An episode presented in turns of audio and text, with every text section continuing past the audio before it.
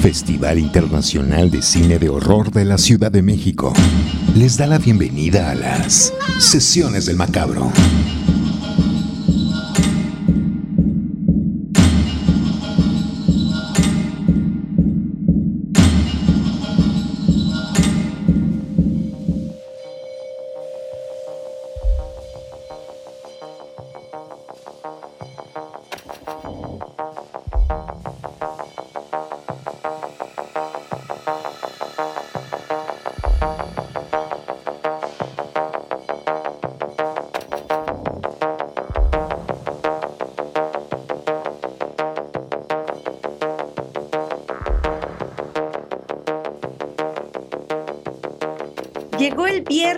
Llegaron las sesiones del macabro para alegrar su día, su fin de semana, su mes y el resto de este 2023, que ya llegamos casi a la mitad del año. Les saluda Cassandra Vicario y estoy en compañía de mi queridísima Edna Campos, directora de Macabro.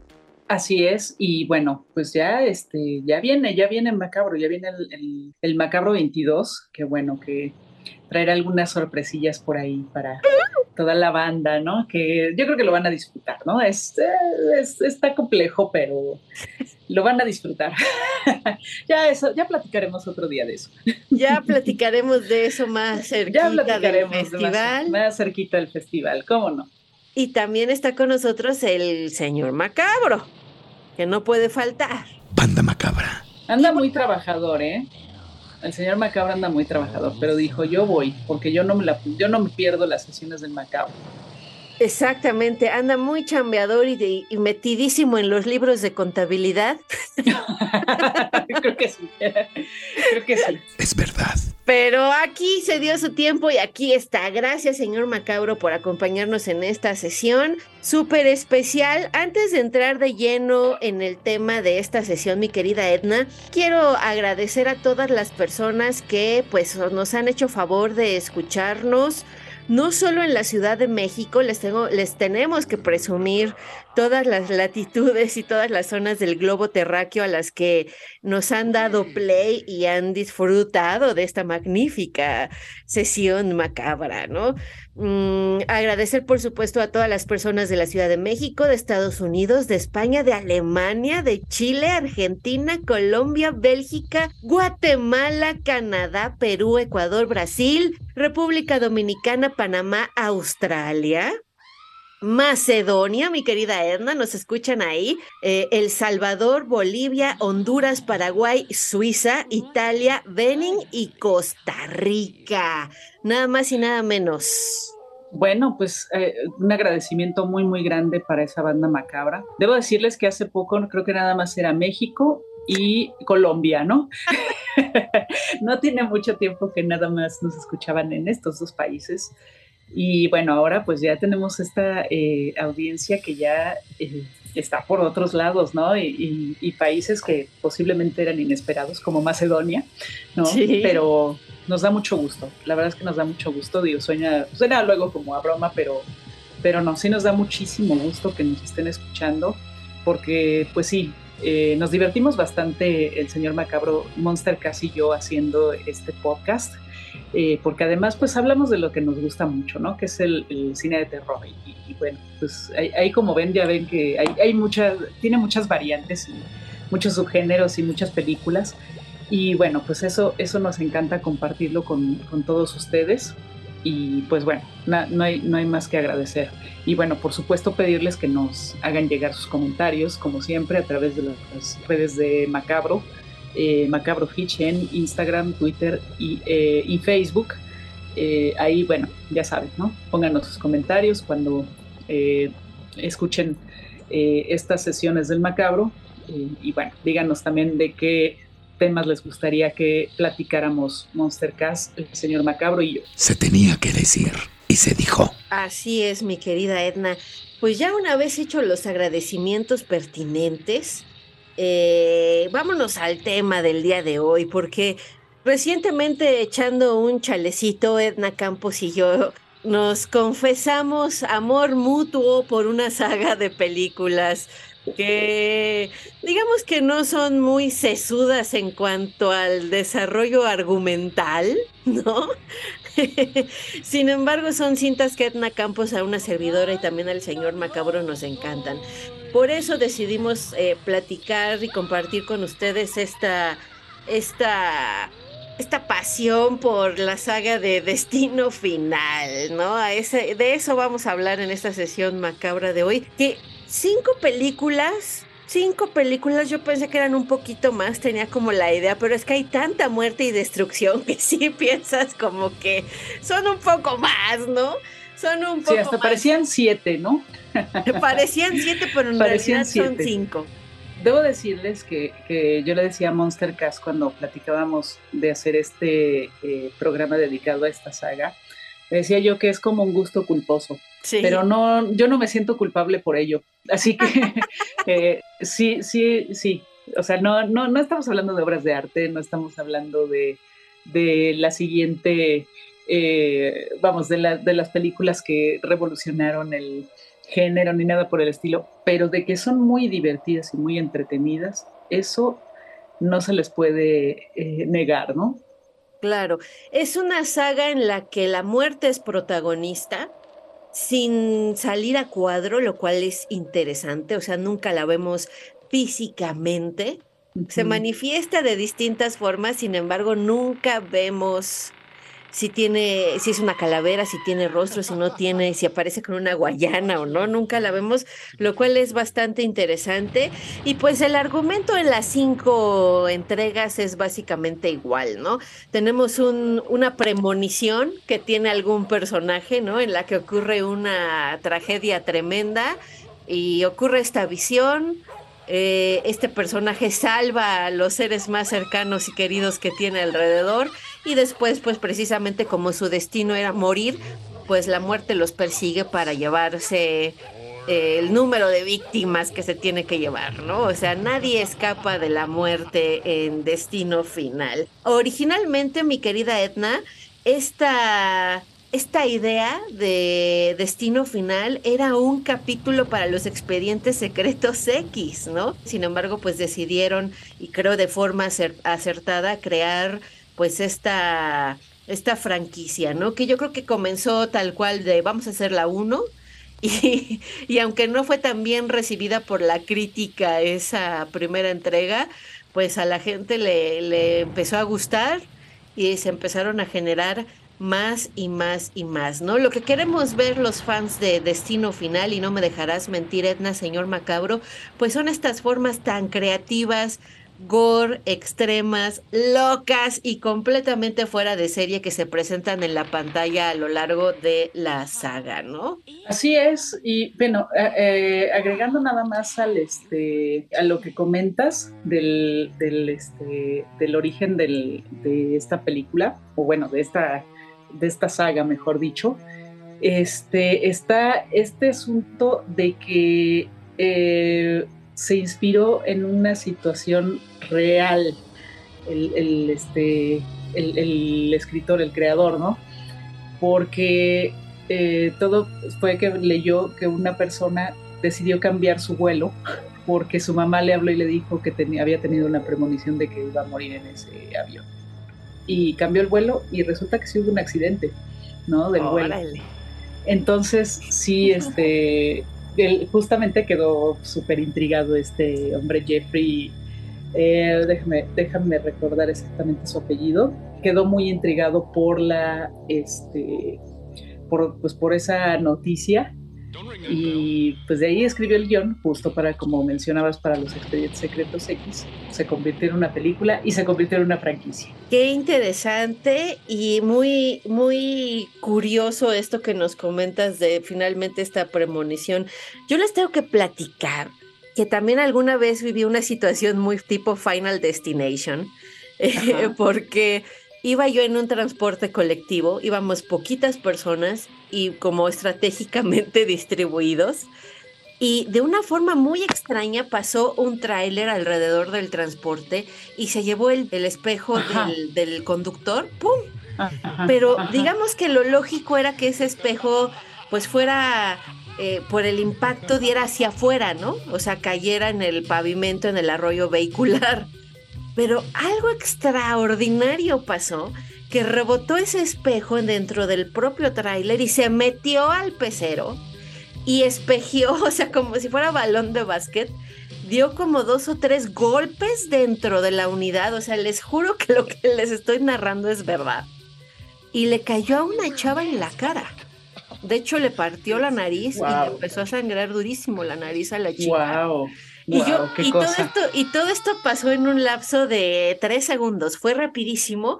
Y yo me quedé así en el, órale, Final Destination. La verdad es que no, no pude evitar hacer la, la analogía de Final Destination, porque íbamos bien poquitos, o sea, había muchos lugares vacíos y a mí todavía me, no encuentro una razón lo suficientemente científica y lógica para eh, justificar el hecho de que el vidrio, se, el espejo se hubiera metido a la unidad y hubiera espejeado de la forma en la que espejeó, ¿no?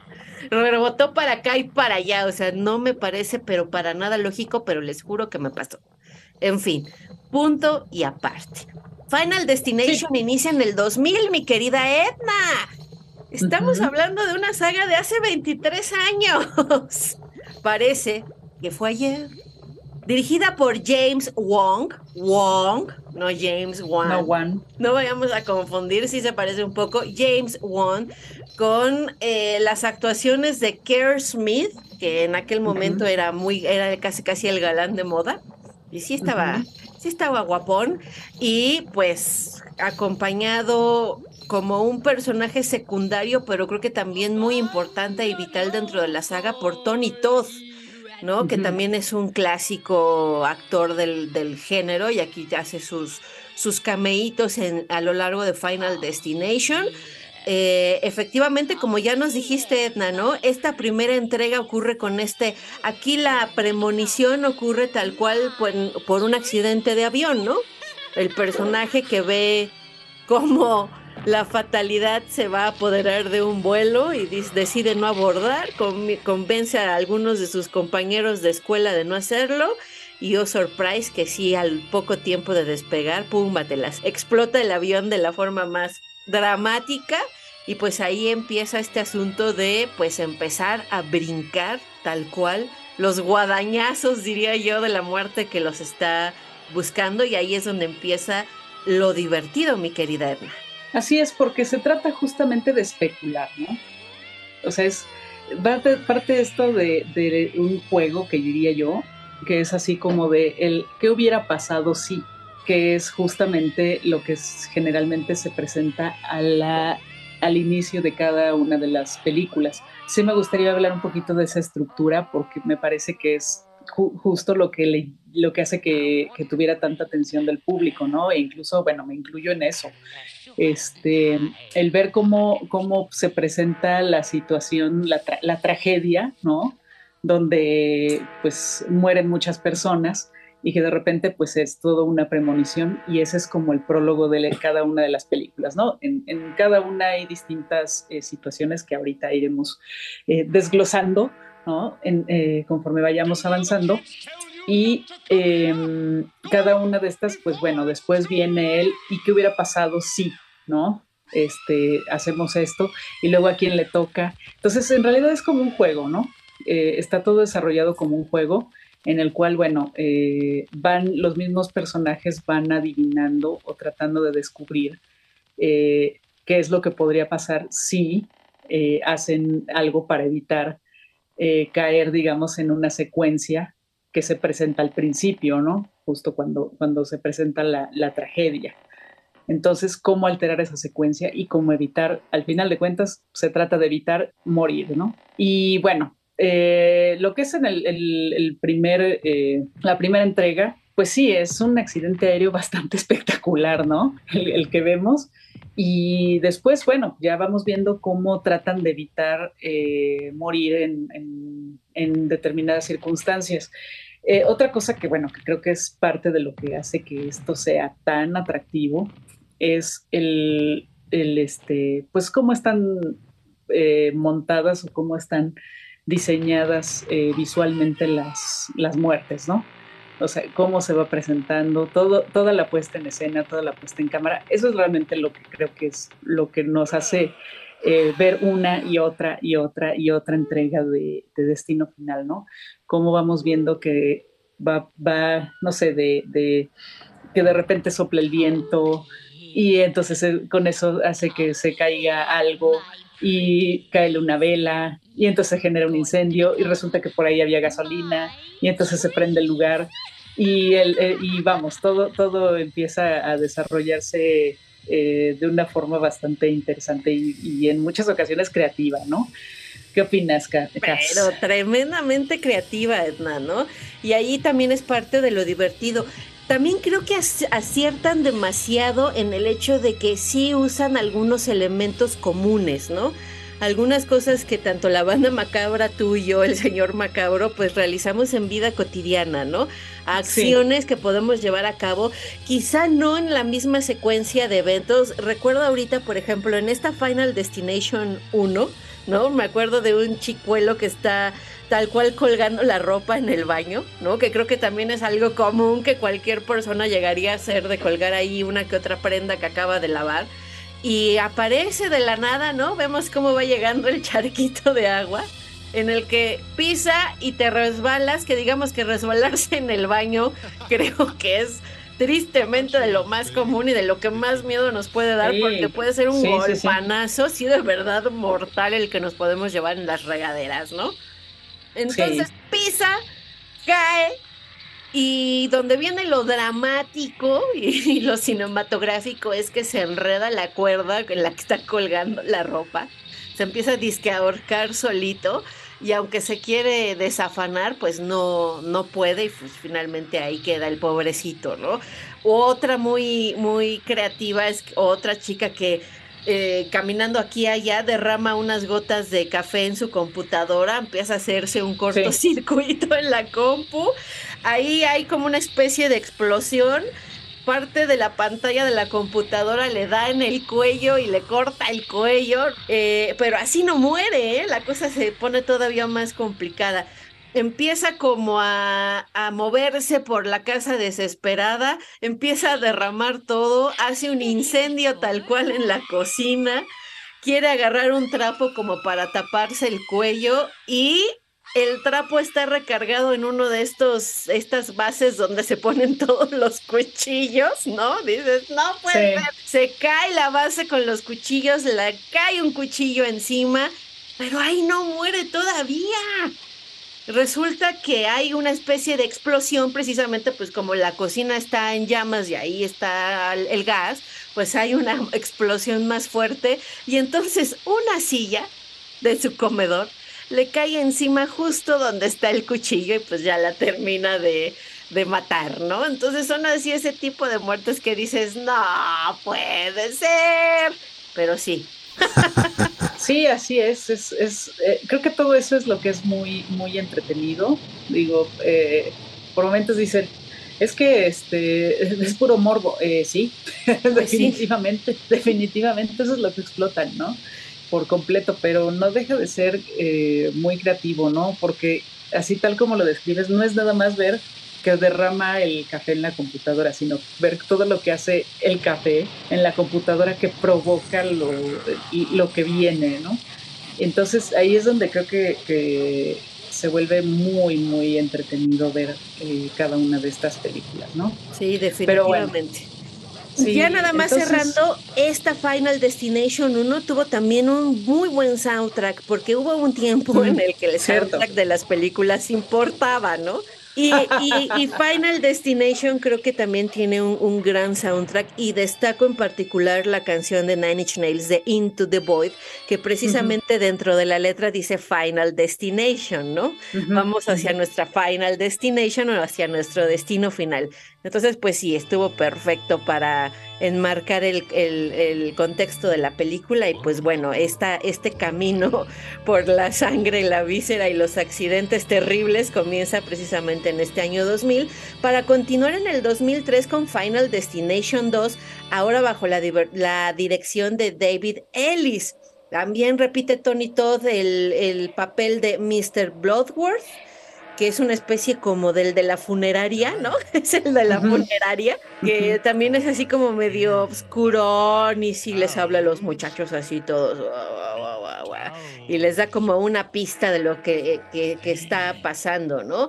Y aquí la premonición ocurre precisamente en un viaje en carretera. Así es. Sí, eh, esa es otra cosa interesante, ¿no? Que generalmente todo, todas las premoniciones, es decir, todos los prólogos de las películas, suceden en espacios públicos donde hay mucha gente. Sí, por supuesto. Entonces acá pues toca en una, en una, este, en una carretera.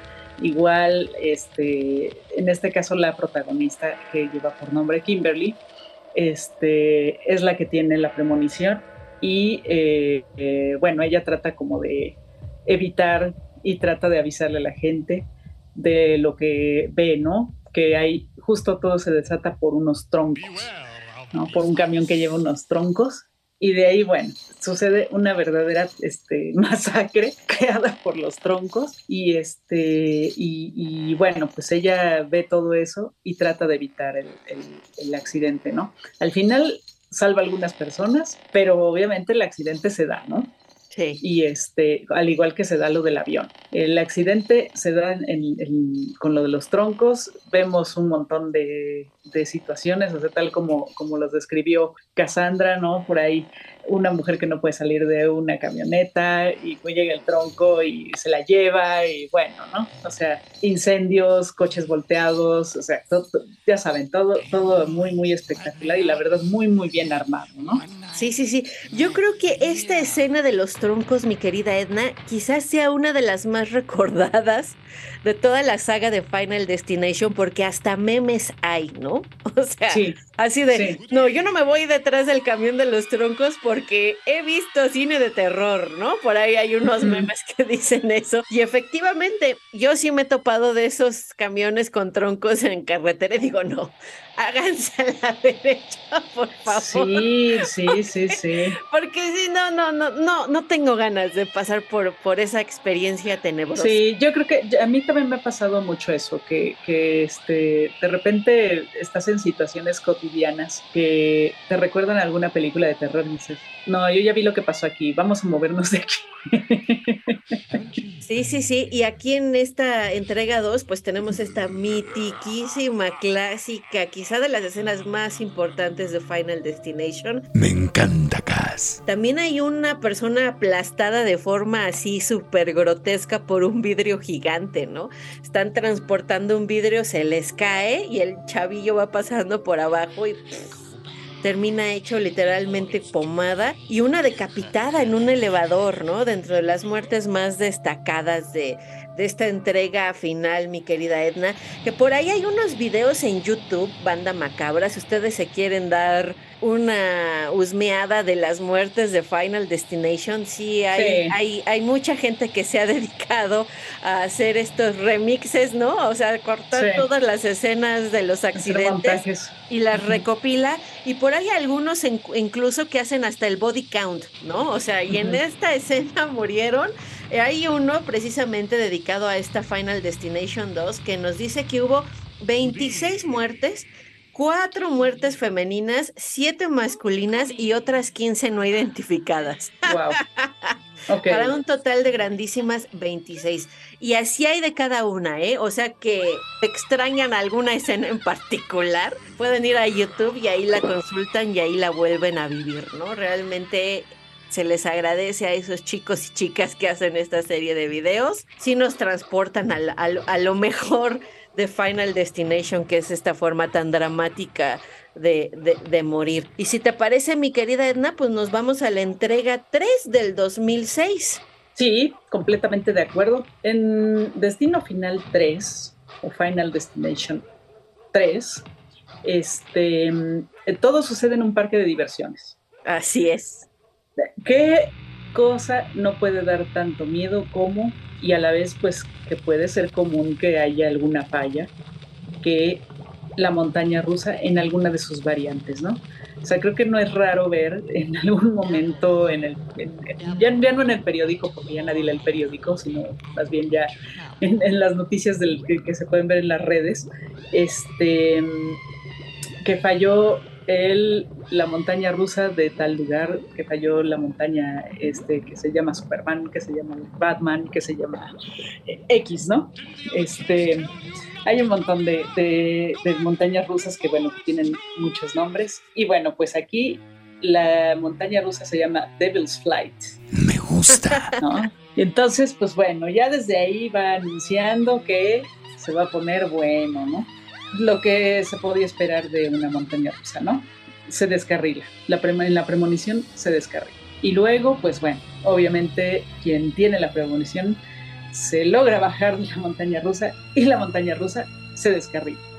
Y bueno, que es eh, ni más ni menos que Mary Elizabeth Winstead, la, la protagonista, ¿no? Es, es, la actriz y el nombre de la, del personaje es Wendy, que además, eh, pues, eh, logra también salvar a algunos de sus compañeros y pues esto lleva a que empiecen a darse las muertes de todos ellos de distintas formas, también igual secuenciadas de la misma manera que habíamos visto en las anteriores entregas. Así es, y bien dramático, ¿no? Porque vemos cómo queda vemos cómo queda el carro en un loop boca abajo, ¿no? Sí y supuestamente empiezan a ceder los chalecos y empezamos a ver cómo comienzan a caer las personas. Algunos se quedan suspendidos, pero vaya, finalmente, pues si no tiene suficiente fuerza en los brazos, quedarse suspendido con el peso del cuerpo en una situación así es realmente muy complicado. Entonces, pues sí comienzan a caer y empiezan a destrozarse completamente, ¿no? Eh, y de ahí, por los que llegan a sobrevivir, también tienen que estar brincando a la muerte y también hay muertes muy, muy fregonas, la verdad, ¿no? Sí, sí, sí. La dirección otra vez está a cargo de James Wong. Hay una muerte en cámara de bronceado que es realmente memorable, ¿no? Ah, claro, claro. Se quedan unas chavas, llegan, creo que una de ellas lleva un, un, este, uno de estas bebidas frías, así como de tipo 7-Eleven, la deja ahí se, se, termina de derretir, se crea un charco de agua, creo que de ahí nos vamos a un corte. O sea, es una cosa espectacular y es una, como dicen en un famoso libro para niños, una serie de eventos desafortunados. Una serie de eventos desafortunados. Que llevan a, una, a unas muertes súper creativas porque pues, las chicas, no me acuerdo por qué quedan encerradas en la cámara de bronceado, empiezan a golpear, resulta que estas cámaras tienen vidrio, rompen el vidrio, les caen los vidrios encima. O sea, ya dices, ya, pobrecitas. Sí, sí, sí. Una muerte un poco más piadosa por. Sí, recuerdo, recuerdo esa, este, ese, toda esa secuencia de, las cámaras de bronceado. Sí, es bastante salvaje, debo decir. Sí. Sí, Pero es muy, muy, muy salvaje. Y así como empieza, digamos, en un tren, en una rueda de la fortuna, la última secuencia se desarrolla en un tren, pero del metro. Entonces también ocurre otro este relajo ahí en el metro porque llega una una ratita inocente y este y provoca como una especie de corto en la vía y se cambia digamos la vía de lugar y entonces se descarrila el metro y comienza otro grandísimo eh, bien chabochón, ¿no? Y empiezan a volar partes del cuerpo por todos lados y empieza todo un jaloneo bastante, bastante interesante. No se la pierdan. Lo que Edna y yo les podamos platicar, les juro que no es spoiler. Todavía van a encontrar muchísimas escenas jocosas, divertidas y súper entretenidas a lo largo de todo Final Destination. Nos vamos a una que es... A la cuarta. Creo que, Edna, yo creo que esta es de mis favoritas, ¿eh? Sí, definitivamente, porque esto se desarrolla eh, en un circuito de carreras, ¿no? Es como especie de Daytona más o menos, ¿no? porque por el tipo de coche que, hay. Y este, y bueno, pues son, ya saben, el grupo de amigos igual, eh, eh, jóvenes que van a ver la carrera. Y bueno, igual hay alguien que tiene un este la, premonición donde eh, chocan y empiezan a volar las llantas de los coches y hay uno que le vuela la cabeza, otro que queda estampado por ahí en un, este, en un poste, no, o sea, una cosa ahí este, terriblemente espectacular, ¿no? Y bueno, de ahí igual pasa exactamente lo mismo, que eh, se salvan eh, los amigos del, que tiene la premonición y em, empiezan igual a, morir, ¿no? A ser perseguidos por, por la muerte que, pues, aparentemente eh, los dejó escapar y pues no, ¿no? O sea, si no me equivoco es en esta película donde está una de las chicas practicando gimnasia. No, es, en esta o es en la 5. Ok, entonces nos vamos a guardar la, este, la secuencia de la gimnasia este, para cuando nos toque la, la quinta. Pero bueno, sí, sí, tiene también una serie de, situaciones, ¿no? Eh, eh, hay también algo en un centro comercial, ¿no? Sí, si no me equivoco. De hecho, es una sala de cine, mi querida Edna. Claro, en la sala de cine en el centro comercial, ¿no? Y ahí pasa también algo ahí terrible, ¿no? Creo que se quema la pantalla, algo así. De hecho, si no me falla la memoria, esta, en esta, en esta saga es la única de todas la, las cinco entregas que tiene una doble premonición. Porque empezamos con, con esta de las carreras y se dan toda una serie de eventos y muertes desafortunadas y luego ya hacia el final ocurre otra premonición en la sala de cine. Nuevamente comienzan a ver cómo la sala de cine explota y esto y el otro y se caen y el centro comercial ya empieza a colapsar y demás. Y ocurre una segunda premonición entonces, eso también es súper es, interesante y ocurren también un buen de cosas eh, bien chidas, la neta, ¿no? Para recordar, hay una muerte de una succión por el sistema de drenado de claro, Claro, claro, hijo, no, eso está bien, también está bien loco. Ya me acordé, sí, sí, sí. Sí, lo de la, lo de, lo de la, lo del albergue sí, sí, es terrible también, ¿no? Es, es, muy angustiante. Me acuerdo que era muy angustiante. Es muy angustiante, pero insisto, también es una cosa que yo les aseguro que todos hemos puesto, no es por lo menos el piececito sobre ese sistema de drenado de las albercas, sí, Sí, es como cuando los bebés quieren meter los, este, los dedos este, en, los contactos, ¿no? Sí, ándale. Que están en la pared, ¿no? Y no falta el que quiere poner la lengua. Entonces, sí, no, no, no, o sea, es, el, no tenerle temor a Dios. Sí, ocurren cosas muy locochonas como tiene que ser en las entregas de Destino Final. Tengo que destacar, y también creo que por eso esta cinta es de mis, de mis favoritas de, de, la saga de Final Destination, que llegó a México y fue filmada en formato de tercera dimensión. Entonces, ver toda esta serie de muertes hiperviolentas, como está filmado, o sea, si llega un momento en el que incluso un ojo hay un accidente oftalmológico, no les voy a decir más, y el ojo rueda hacia, casi casi nos lo tenemos en e, enfrente de los ojos y le pasa un camión encima, ¿no? Sangre, bravo. Y la escena de créditos final también me parece una verdadera obra sí, de arte. claro, claro. Porque efectivamente, pues, si algo vamos a, aprender de la saga de Destino Final es que nadie puede escapar a la muerte. Y es una realidad. Y es toda una realidad. Eso va a pasar tarde o temprano. Pues nuestros sobrevivientes supuestamente de esta entrega eh, del 2009 de Destino Final están tomando cafecito y de repente pues hay un accidente y, y, los impacta un camión, pero ya no vemos de forma tan dramática la sangre y todo lo que pasa, pero digamos que la imagen se transforma a este formato como de rayos X y entonces vemos cómo los huesos empiezan a partir, los dientes empiezan a volar por todos lados y también es una secuencia de créditos finales que yo la verdad disfruto muchísimo. Es una de las cosas que más me gustan también de esta saga. Pues sí, sí, sí, sí, dirigida también por eh, eh, David R. Ellis, quien dirigió la, la segunda parte. Este, y bueno, pues eh, ahí está también esta, esta versión de, esta, mejor dicho, esta cuarta entrega de, Destino Final, ¿no? Sesiones del macabro. Y pues bueno, el, la quinta, la quinta de Destino Final, una película que se desarrolla, eh, donde la premonición se desarrolla en un puente. Sí. Eh, acá, bueno, vean, ya estamos hablando de gente un poco más grande porque ya trabajan, ya no es tanto la...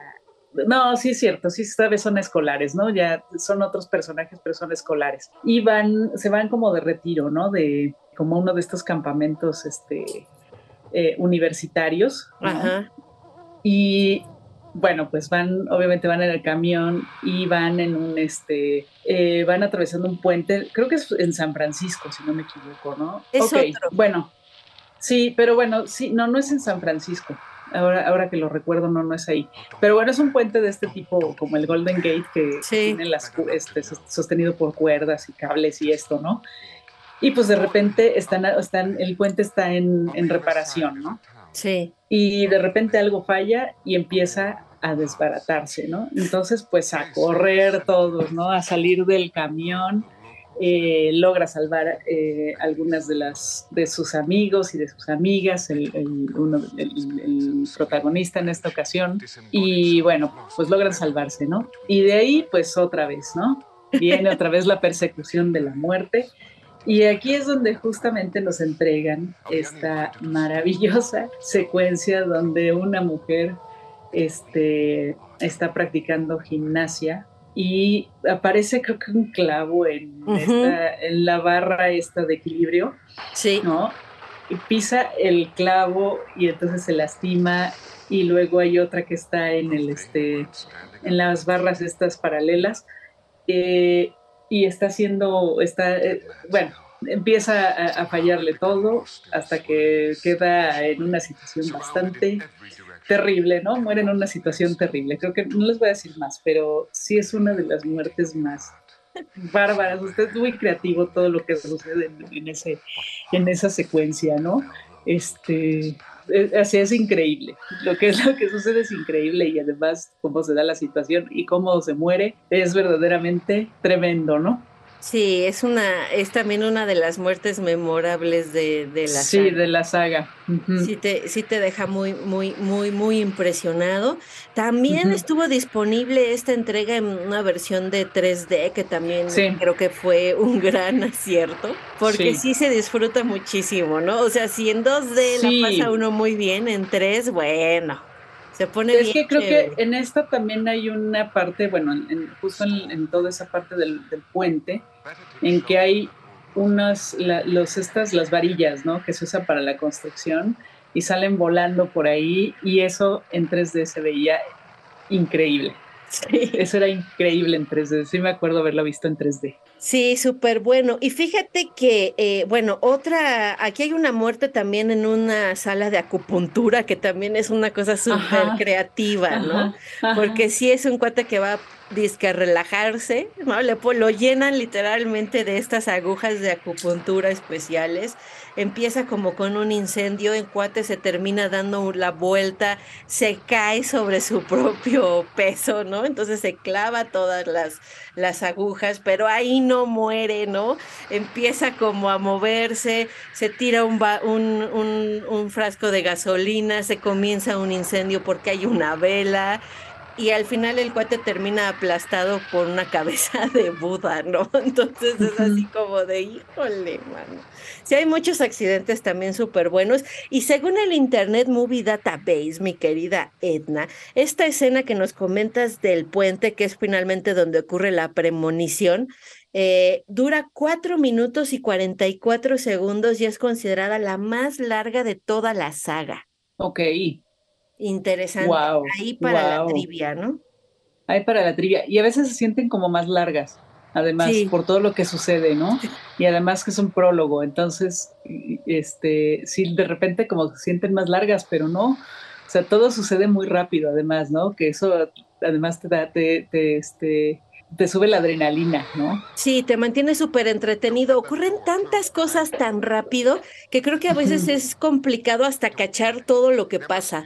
Ya que Sí. vuelves a ver otra vez la película y dices, ah, este no la había visto. Eso no recuerdo- sí, sí. Recuerdo que hay una parte en donde como están arreglando el puente, hay de esta especie como de chapopote negro caliente con el que, digamos, arman la acera, ¿no? El camino. Y con el colapso se desparrama y le cae a un cuate encima hirviendo, ¿no? Y lo despelleja. Sí, terrible, terrible. Sí, sí, es cierto, sí. Sí, es, creo que sí es de las más entretenidas también esta, esta, esta entrega. Y aquí ya estaba cantado que la franquicia iba a terminar. Ya habían dicho que esta iba a ser la última, que ya no iba a haber más. Y pues para cerrar con brocha de oro, la verdad es que a todos los fanáticos de Destino Final nos dieron un súper agasajo. Porque después, después, o sea, ya termina la película y todo, y nos regalan, recordemos que estamos en formato 3D, nos regalan un reel de todas las muertes que han ocurrido a lo largo de la saga en 3D, como para cerrar con el broche de oro, ¿no? Entonces eso también es realmente una de las cosas más fregonas que he visto yo en una saga cinematográfica, ¿no? Que te hagan este, este flashback que, puta, toda la gente estaba, uh, ah, ah, yeah, no, sí, ¿no? Porque vaya, dices, ya no me acordaba de esta. Esta creo que no la vi, esta estuvo bien chida. XXX, ¿no? O sea, realmente muy disfrutable la saga de Destino Final. Es verdad. Pues sí, y bueno, sabes que eh, se hicieron algunos cómics de la película, se hicieron algunos cómics, se hicieron, se novelizó también la, la, película, o sea, por un lado dices, bueno, en realidad no hay gran historia detrás de la, de la película, pero bueno, se las arreglaron para novelizar, este, sí, o sea, fueron las tres primeras películas. Las tres primeras se novelizaron, exactamente. Y creo que hubo un cómic de la tercera que se regalaba o se incluía en algunas ediciones especiales ya estas de DVD y Blu-ray que quizá no volverán. Sí. sí, o sea, se llamaba eh, Sacrifice el, el cómic, ¿no? Final Destination Sacrifice y después la serie se llamó eh, Spring Break. Ah, Eso lo publicaron en 2007. Pues sí, obviamente este, se presta mucho, ¿no? Todo lo que es el Spring Break para, para hacer algo así. Y bueno, pues es, es creo que sí fue algo eh, bastante... Eh, lucrativo, fue, un gran, fue una franquicia bastante este, exitosa en términos monetarios el presupuesto de las cinco películas, todo junto, fue de alrededor de 150 millones de dólares. Y las películas generaron más de 600 millones de dólares. ¡Wow! En, en, este, en general, ¿no? Entonces, pues sí, sí, fue, fue una franquicia bastante este, exitosa en ese sentido, ¿no? Y creo que también, luego, con la crítica, por supuesto que no, pero con, este, pero con el público sí. Sí, eh, creo que hay, habemos muchos que sí somos fans, ¿no? De, la saga. Yo que había, platicado con Monster Cast que no soy muy fan de las franquicias, no soy muy de seguir las franquicias, o sea, no muchas de las franquicias no he visto todas las películas, este, o sea, no las he visto completas, pero sí hay una que sí he visto completa es esta, ¿no? Y creo que si sacaran una una seis o una siete, o, o sea, una el, porque bueno, hubo en me parece que por 2017-2018 dijeron que iban a, hacer, a, relanzar la franquicia, ¿no? Sí. No hay en realidad nada concreto. Eh, de hecho, en YouTube hay, hay gente que este, ha hecho videos en fans, ¿no? De, de, el típico video del fan, este, pues dando como lo que podría ser la sexta película, pero en realidad no hay nada, ¿no? No hay nada concreto y este y bueno, solo está ahí como latente la posibilidad de un relanzamiento. Sí, ojalá se diera.